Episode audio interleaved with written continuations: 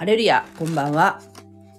えー、今日は創世記の24章の前回の続き、イサクの結婚、29節から、えー、やっていきたいと思います。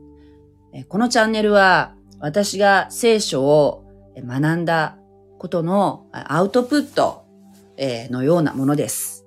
えー、だからね、あの、間違ってることを言ってるかもしれない。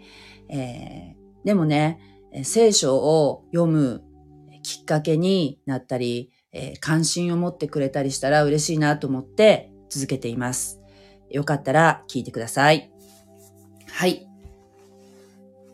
アブラハムは老人となり、しもべであるダマスコのエリエゼルに命じて、息子、イサクのお嫁さんを探すたびに、送り出すんですね。えダマスコのエリエゼルは、えー、ラクダ10頭引き連れて、えー、そして、主人の財産の中から良いものを選び出して、ラクダに積んで、遠い、えー、アブラハムの親戚が住んでいる、えー、ところまで出発するんですね。その距離は、まあ、およそ700キロくらい、だと言われています。大変な旅ですね。で、ようやく着いたところで、神様に祈るんですね。その祈りっていうのは、えー、そう、自分に、えー、水を飲ませてくださいと願ったら、えー、水を飲ませてくれて、そして、え、何も言わなくてもラクダに、えー、水を飲ませてくれる女性、えー、その人こそイサクのお嫁さんでありますようにと。祈り終わるかどうかっていう時に、早速、なんと、女性が水を汲みに現れるんですね。その女性こそ、なんと、えー、運命の人であるリベカなんですね。リベカは、えー、アブラハムの親戚にあたる、えー、女の子でした。とても美しい女の子でした。さあ、えー、このリベカは、このしもべのエリエゼルが、リベカのうちに泊まらせてくださいとお願いして、えー、急いで自分の兄に報告しに行くんですね。えー、そして、こう、今日あったそのエリエゼルとのやりとりを話すわけですね、家族にね。そっからの話ですね。では読みます。私は口語訳聖書で読みます。えー、24章29節リベカに一人の兄があって、名をラバンと言った。ラバンは泉のそばにいるその人のところへ走って行った。彼は花輪と妹の手にある腕輪を見、また妹リベカがこの人は、その人は私にこう言ったというのを聞いて、その人のところへ行ってみると、その人は泉のほとりでラクダラクダのそばに立っていた。はい。えー、リベカには一人のお兄さんがいました。名前をラバンと言いました。えー、ラバンは、えー、妹リベカに、ことの次第を聞いて、そして、えー、井戸のところまで走っていったんですね。エリエゼルのところに走っていきました。そしたら、泉のほとりで、えー、エリエゼルはラクダのそばに立っていました。この時、えー、ラバンは妹リベカの花輪と腕輪を見るわけですね。それはとても高価なものでした。鼻輪っていうのは、この間も言ったけど、鼻ピアスかと思ってたら鼻ピアスじゃなくて、額から鼻の方にかけて、こう、垂れ下がってる、こう、鼻筋のところにこう、下がっている飾り、中東の女性の飾りなんだそうです。そして腕にもね、金の腕輪が2つもしてある。これをくれた人っていうのは相当なお金持ちだっていうことがわかるわけですよね。えー、ラバンは、まあ、驚いた。この世の価値観とか精神性で、この状況を見ている人物だということを頭に入れておいてください。そこで、その人に言った。ラバンに言いました。主に祝福された人よ、お入りください。なぜ外に立っておられますか？私は家を準備し、ラクダのためにも場所を準備しておきました。もし、エリエゼルがみすぼらしい、えー、なりで、えー、ボロボロ、ボロボロの状態だったら、ラバンは同じことをしたでしょうか？ちょっと怪しいですよね。まあ確かに、見た目っていうので人はやっぱり判断してしまいますよね。それに対して、えー、リベカは、この腕輪とか花輪とかをもらう前から、この旅人を心から言われなくてももてなすことができたわけですよね。だからこの妹と兄ではだいぶ違うっていうことが、えー、わかります。その人は家に入った。その人はっていうのはエリエゼルのことですね。その人は家に入った。ラバンはラクダの荷を解いて、藁と貝場をラクダに与え、また水を与えて、その人の足とその従者たちの足を表せた。まず、その足はね、埃でサンダルとかかもしれないけど、汚れているはずだから、まず旅人をもてなすときは足を洗います。そして、彼の前に食物を備えたが、彼は言った。私は洋向きを離すまでは食べません。つまり、エリエゼルは、この、この地にはるばる来たことを、えー、用を、要件を話すまでは、とても、えー、喉に食物が通らないんですね。もう非常にこの、しもべは、えー、神様に対しても、そして主人、アブラハムに対しても、忠実な、忠実なしもべなんですね。この姿勢をとても私たちクリスチャンは学ばなければいけないということなんですけれども、えー、ラバンは言いました。お話しください。そこで、ここからまた長いエリエゼルの、えー、証が始まるわけですね。えー、もうこの証はもう多分こう喜びを持って話したんじゃないかなっていうふうに私は思います。私はアブラハムのしもべです。主は私の主人を大いに祝福して大いなるものとされました。主はまた彼に羊、牛、銀、金、男女の奴隷、ラクダ、ロバを与えられました。主はアブラハムを大いに祝福していました。物質的にも霊的にも祝福してくださっていますね。アブラハムには、えー、土地の約束、子孫の約束、そして祝福の約束がなされています。それをアブラハム契約と言いますね。えー、主人の妻サラは年老いてから主人に男の子を産みました。主人はその所有を皆これに与えました。えアブラハムの妻サラは90歳の時にイサクを産みましたね。えー、神様のとても子供が生まれる、産めるような年齢ではなかった。生理も止まってました。だけど神様は何でもできるお方で、えー、約束通り、さらに子供を授けてくださいました。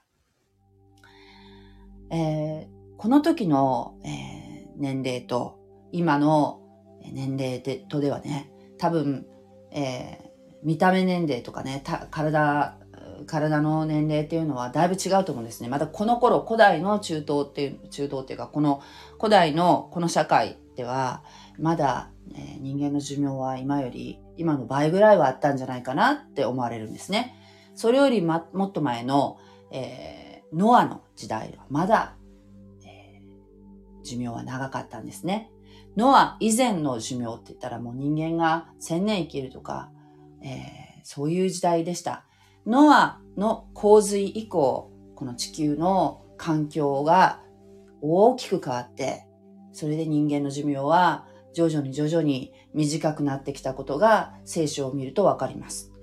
今私たちの寿命ってもう100歳生きたって言ったら長生きだねってなりますけれども、えー、でもね、えー、サラは、えー、美しさを、若さと美しさをずっと保ってたと思うんですね。だからこそ、エジプトのパロに、えー、召し抱えられそうになったりをね、妻にされそうになったりとか、そういうこともありましたね。はい。ところで、主人は私に誓わせて言いました。私の住んでいる地のカナン人の娘を私の子この妻にめとってはならない。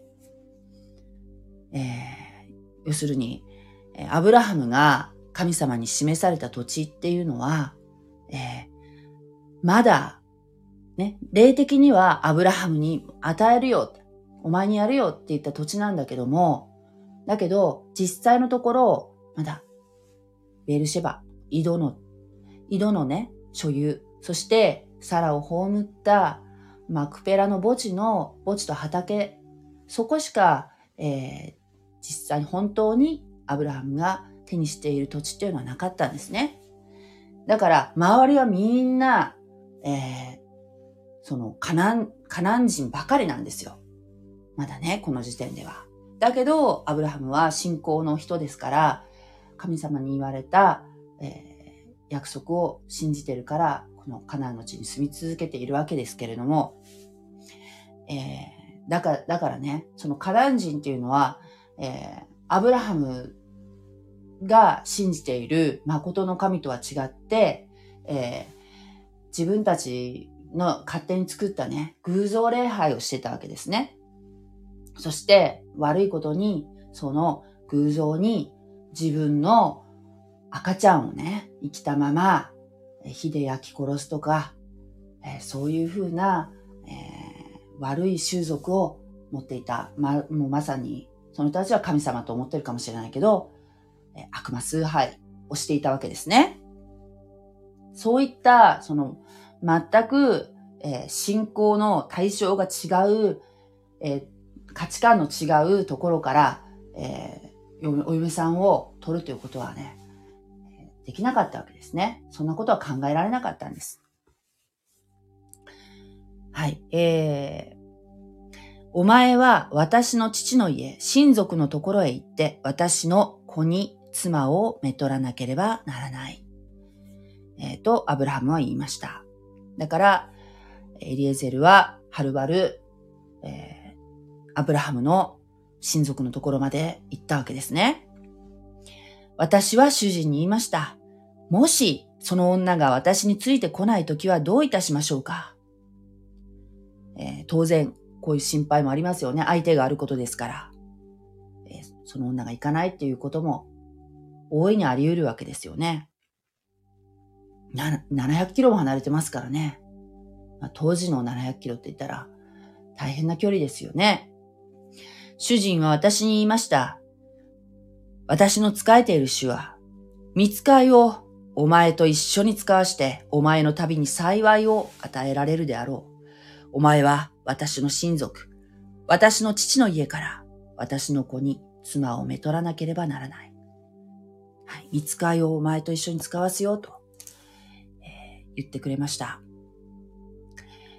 つまり、お前の旅は、神様が天使を、えー、天使を持って導いてくださるから、大丈夫。必ず、御心は、御心に沿ったことであれば必ず成就するんだということですね。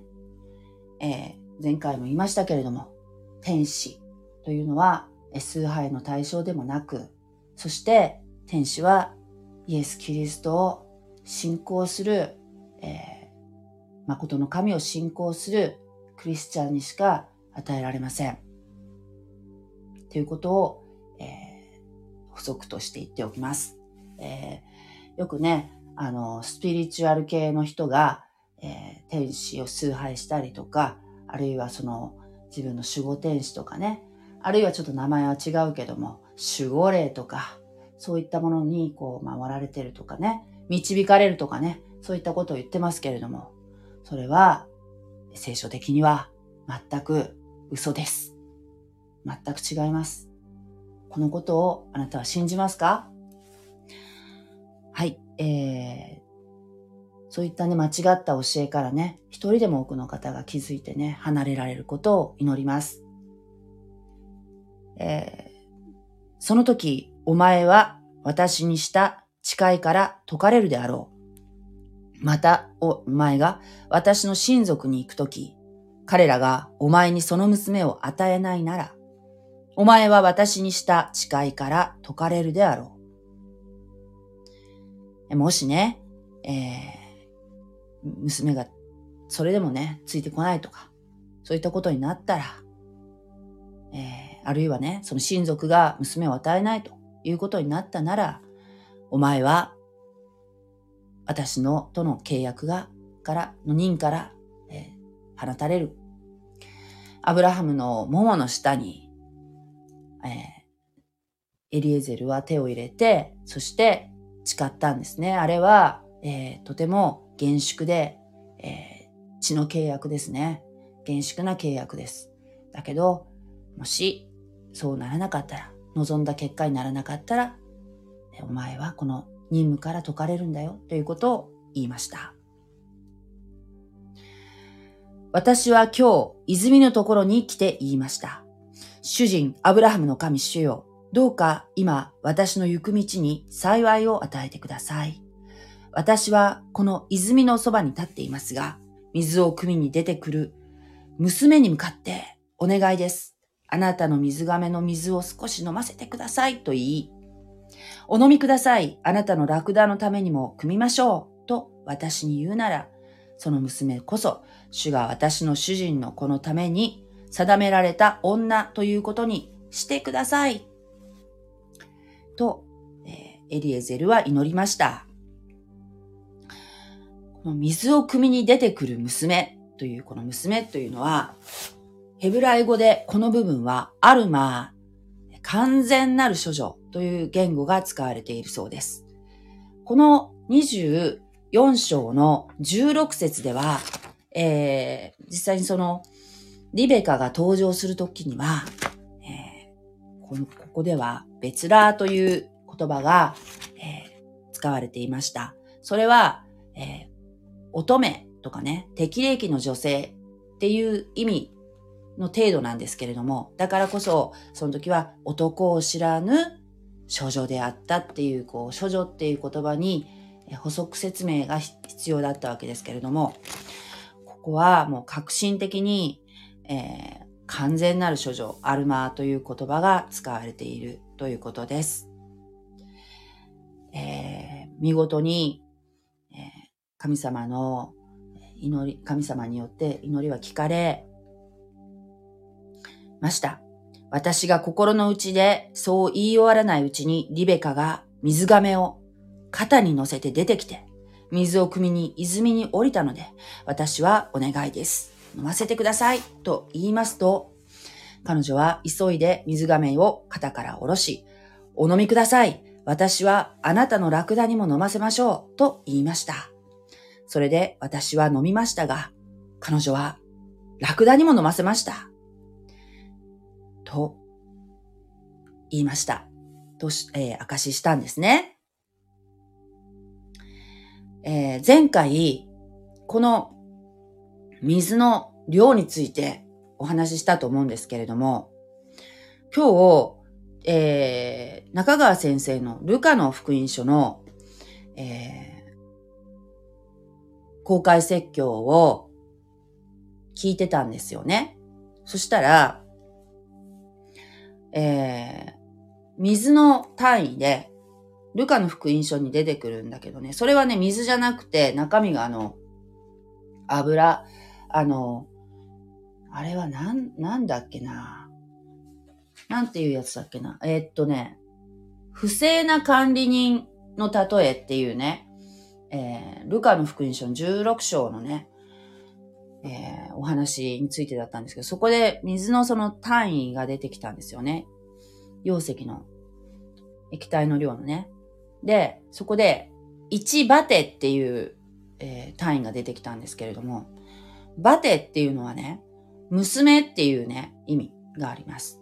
えー、息子は確かね、バルだったと思うんだよね。バル、バルミツバと、バル、バルだったと思うんだよね。娘はバテ。バテシェバのバテかな。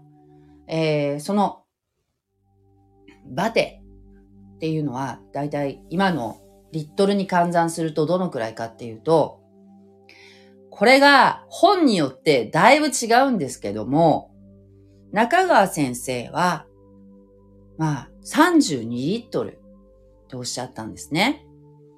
そして、新海約2017聖書のえー、ルカの福音書のところの解説、下のところを見ると、1バテが40リットルって書いてあるんだよね。32リットルと40リットルでは違うでしょ？そして、えー、もう一つ、命の言葉社の聖書の度量項って書いてある、えー、これ資料を私持ってるんですけども、それには、1バテはどのくらいかと言いますと、えー、22リットルって書いてあるんですね。えー、これは、ひょっとしたらその時代によって微妙に違うのかもしれないですけど、22リットルと32リットルでも10リットル差があるじゃないですか。どれが本当なのかなってわかんないんですけど、まあでも相当な量ですよね。えー、このバデっていうのはさっきも言いましたけど、娘っていう意味で、えー、一人の少女が運べる水の量を示す液体量の基本単位なんだそうです。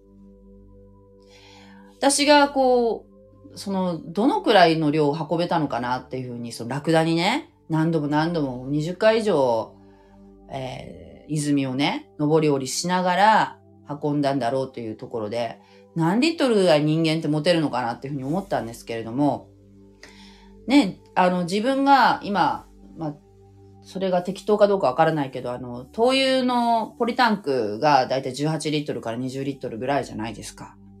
これが限界じゃないかなって思ったんですよね。持ってたとしてもね。で、あの、当然さ、ポあのポリタンクじゃなくて陶器だからね。陶器のその、えー、陶器とか、でしょうね、多分。の、えー、水亀。素焼きかなんかの水亀だったら、その重さもあるからね。40リットルはいくらなんでもっていうふうに思うんですけども、えー、やっぱりその、22リットルぐらいが限界じゃないかなというふうに、一人の娘がね、運べるよって言ったらね、それをラクダが、えー、大体、最大量大体1頭あたり、全くずっともう水を飲まないで旅をしてきたラクダが1回飲める最大量って80リットルらしいんですね、1頭あたり。で少なく見積もっても50リットルだろうと。で、10頭だから500リットルは飲むだろうと。それを、この、えー、リベカは一人で、えー、喜びを持って奉仕しました。えー、そして、えー、お飲みください。あなたのラクダのためにも汲みましょうと。って飲ましてくれたんですね。で私は彼女に尋ねて、あなたは誰の娘ですか？と言いますと、ナホールとその妻、ミルカとミルカの子、ベトエルの娘です。と答えました。そこで私は彼女の鼻に花輪をつけ、手に腕輪をつけました。金の飾りをですね、えー、花輪は 6g の金、手は、えー、120g の樹脂ケルのね、120g の金の腕輪を2つもつけてですね。そして、私は頭を下げて主を拝し、主人アブラハムの神主を褒めたたえました。主は主人の兄弟の娘を子にめとらせようと、私に、私を正しい道に導かれたのです。もう確信してるんですね、ここで。もう、この子だって、エリエゼルは確信しました。もうこの子じゃないとおかしい。この子に違いないと確信しているんですね。あなた方がもし私の主人に慈しみと誠を尽くそうと思われるなら、そうと私にお話しください。そうでなければ、そうでないとお話しください。それによって私は右か左に決めましょう。もう、エリエゼルは、もう、ここまで祈って、そして、旅して、また祈って、えー、ここまで来たわけですね。そして熱心にこのことをリベカの家族に伝えました。もう、最大限力を尽くしました。力を尽くした後、それは、は、もう、神に委ねたんですね。あなたの判断によって、ね、何というかっていうのはもう神様に委ねたんですね。相手が何というかっていうのはね。それによって私は、その結果は受け入れますと言ったわけです。もしダメでも、それは神様の御心だいうふうに考えるっていうことですね。ラバンとベトエルは答えていった。このことは主から出たことですから、私どもはあなたによし悪しを言うことはできません。えー、ラバンとベトエルというのはリベカのお父さんと、そして兄ですね。が、えー、このことは神様から出たことだから、私たちはいいも悪いも言うことはできません。リベカがここにおりますから、連れて行って主が言われたように、あなたの主人のこの妻にしてください。えー、兄も父親も、え、この結婚には賛成しました。アブラハムのしもべは彼らの言葉を聞いて地に伏し、主を拝しました。もうその場で地に伏して、えー、神様に祈りと賛美を捧げました。もうえー、エリエゼルのこの旅は報われたんですね。報われました。素早く祈りが聞かれました。そして、しもべは銀の飾りと金の飾り、及び衣服を取り出してリベカに与え、その兄と母とにも、値の高い品々を与えました。これは花嫁料です。古代中東では結婚するときに、え、夫となる、えー、男性の家から、えー、たくさんの財を、え妻の、妻となる人のね、家に支払わなければならなかったんですね。十分な、え花嫁料が支払われました。彼と従者たちは飲み食いしました。飲み食いして宿ったが、ご飯をね、やっとこの時点で、花嫁料を支払った、もう約束しました、あなたと、っていうところで、やっと、しもべはご飯を食べたんですね。その中東の食事って、ものすごいんですって。とても食べきれないぐらい。もう、品々がバーっとお皿が並んで、それで、その前で、えー、食べない。もうすごくお腹が空いていても食べない。食事が喉を通らない。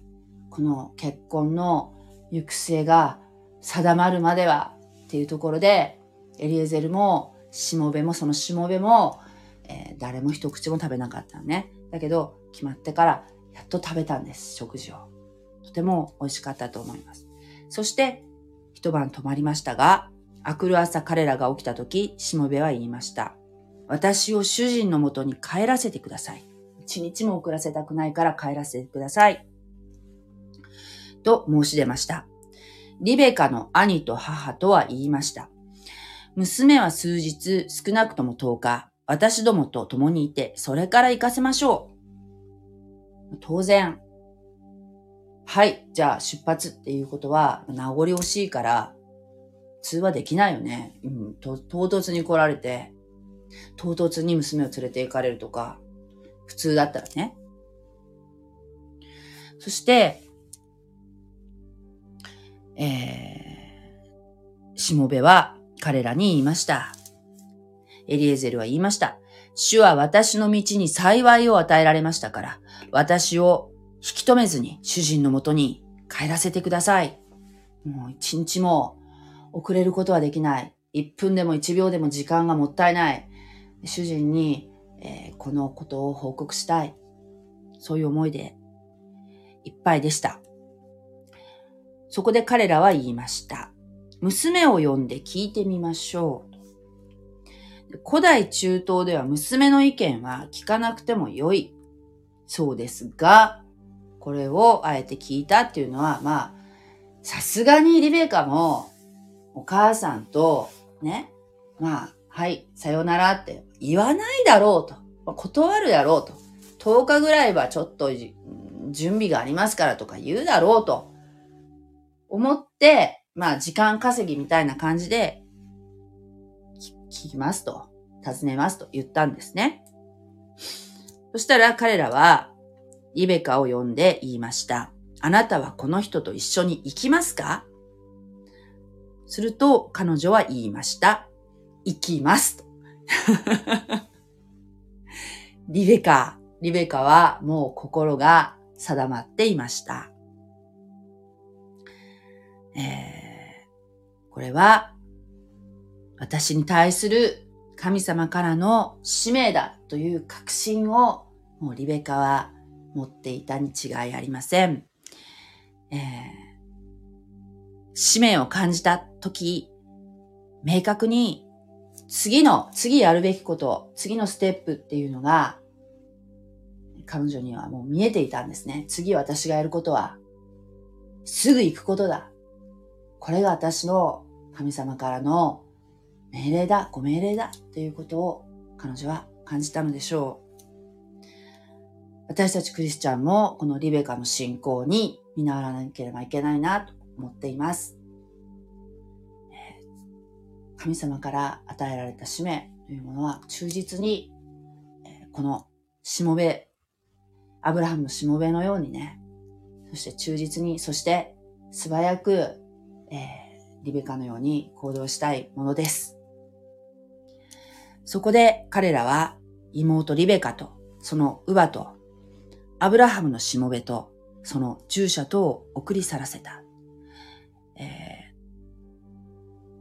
リベカの家族はリベカだけじゃなくて、そのリベカにね、えー、乳母のような人たち、身の回りの世話をする人、女性も、えー、一緒に伴わせて出発させたんですね。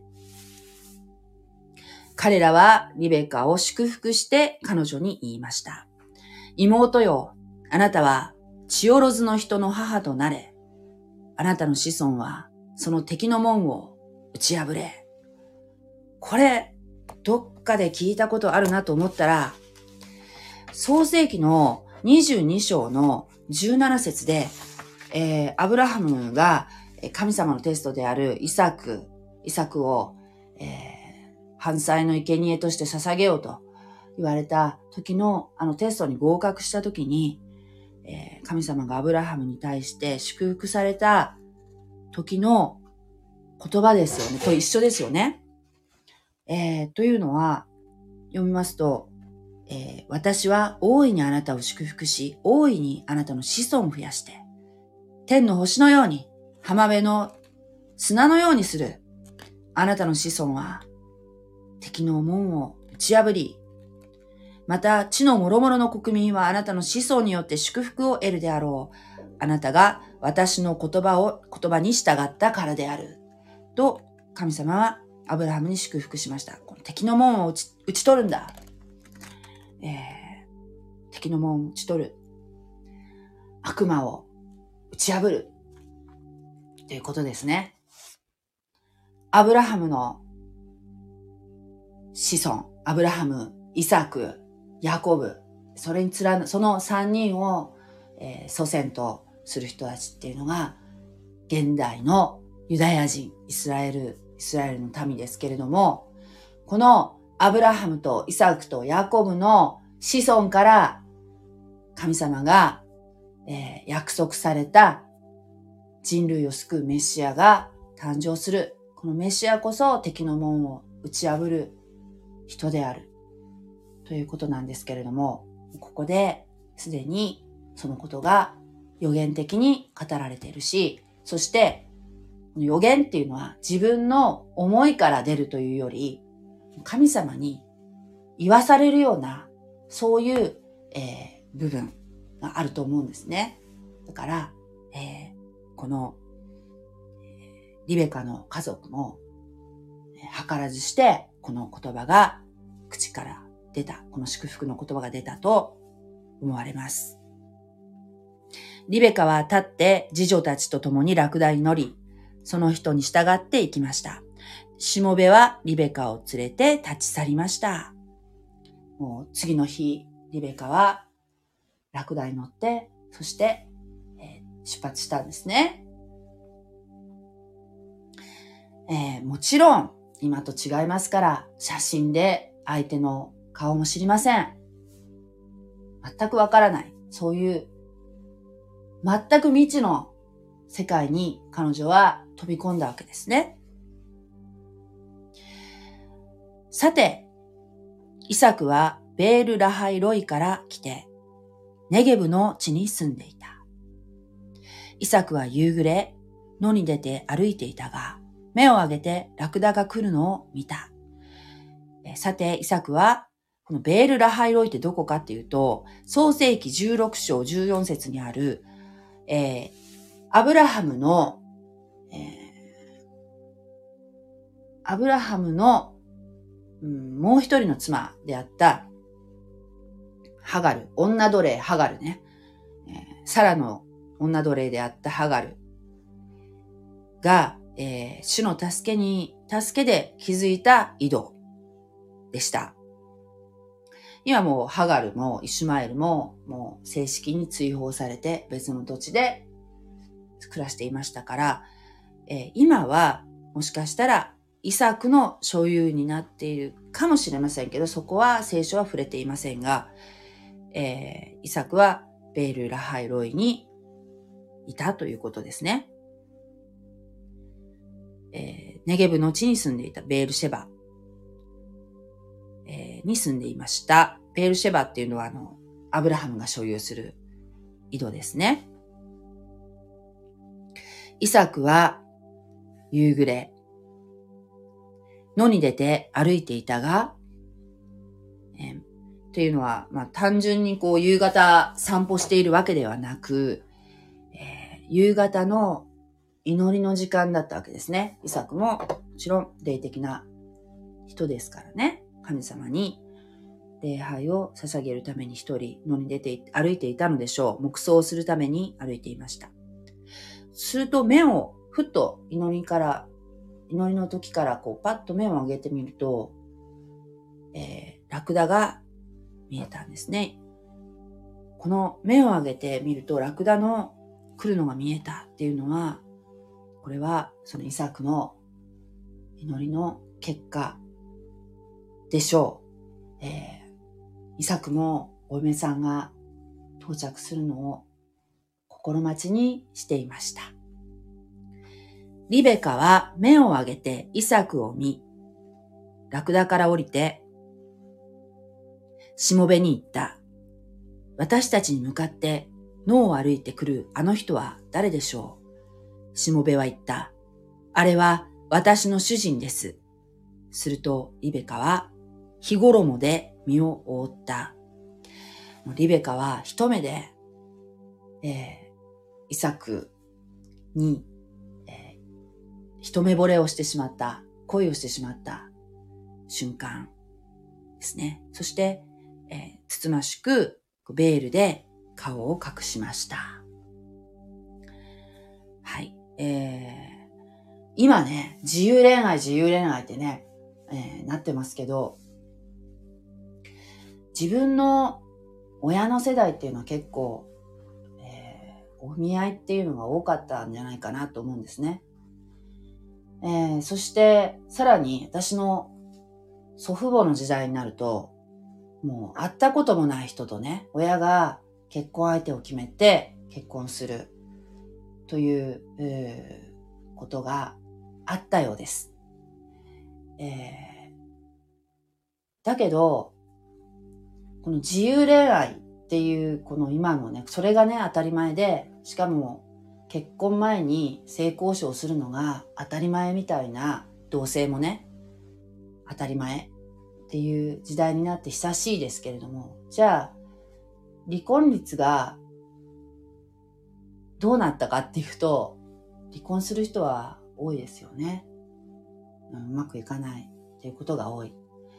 えー、恋愛してから結婚という現実に入っていくパターンじゃないですか。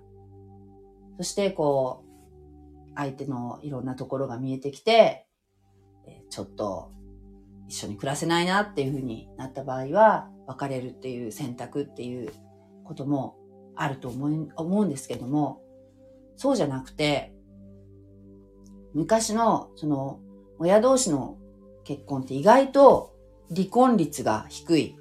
それはなんでかっていうと、まあその離婚っていうこと、離婚してもその女性だけで食べていくっていうのが難しい時代だったっていうこともあったかもしれないけれども、私の、えー、祖父母に関して言うと、えー、私の祖母は、えー、学校、女学校を卒業して、すぐね、お嫁にやられると思って、親にね、もう結婚、すぐ女学校出たら、結婚っていうふうにお見合いさせられると思って、それは嫌だと思って、えー、すぐその卒業式にその卒業証書を持ってね、まあ、昔のことだから、卒業証書、卒業しましたっていう証明書を持って、すぐデパートに、今もないんだけど、中須川端にね、玉屋っていうデパートがあったんですよ、昔。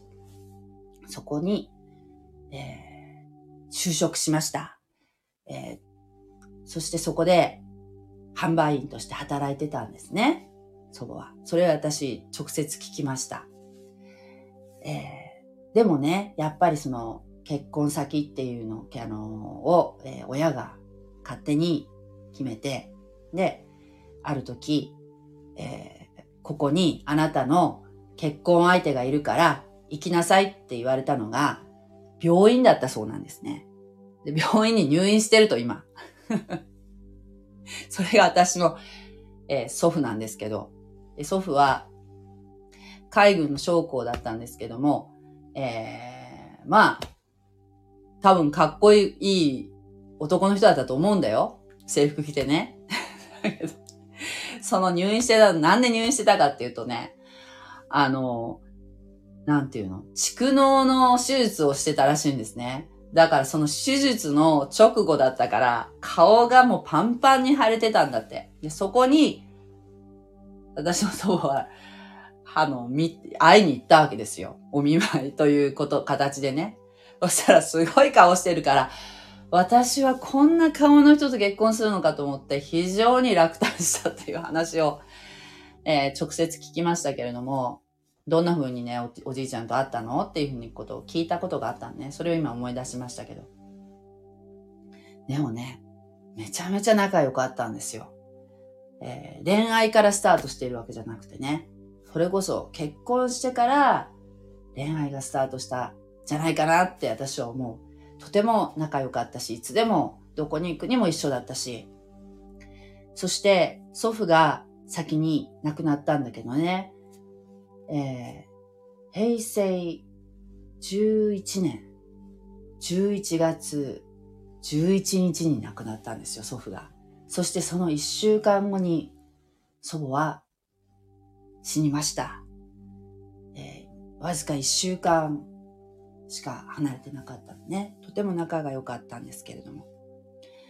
だからね、あ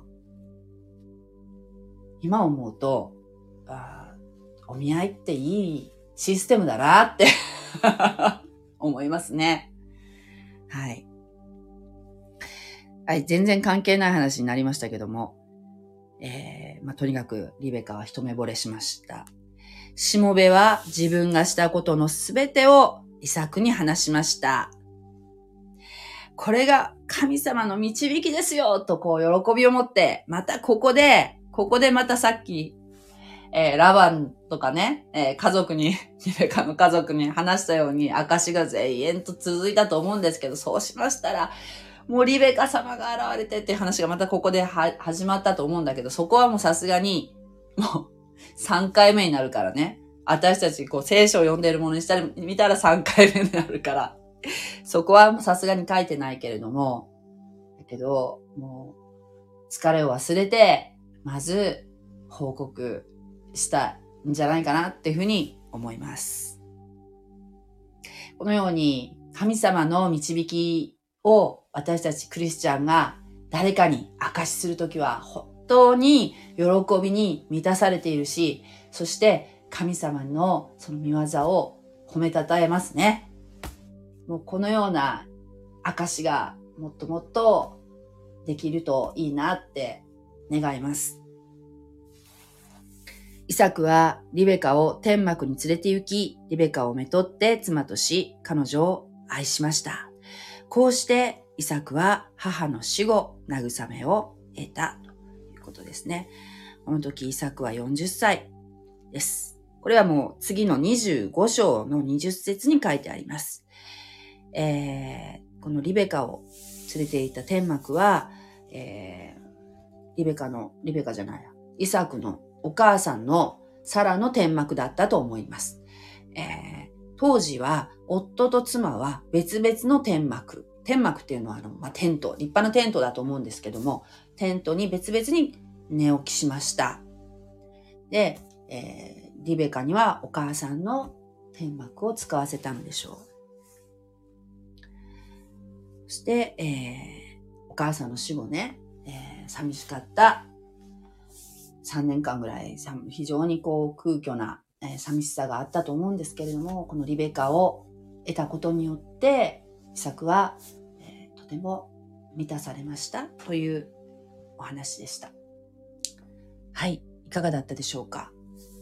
今日は創世記の、え、24章、最後までやりました。ありがとうございます。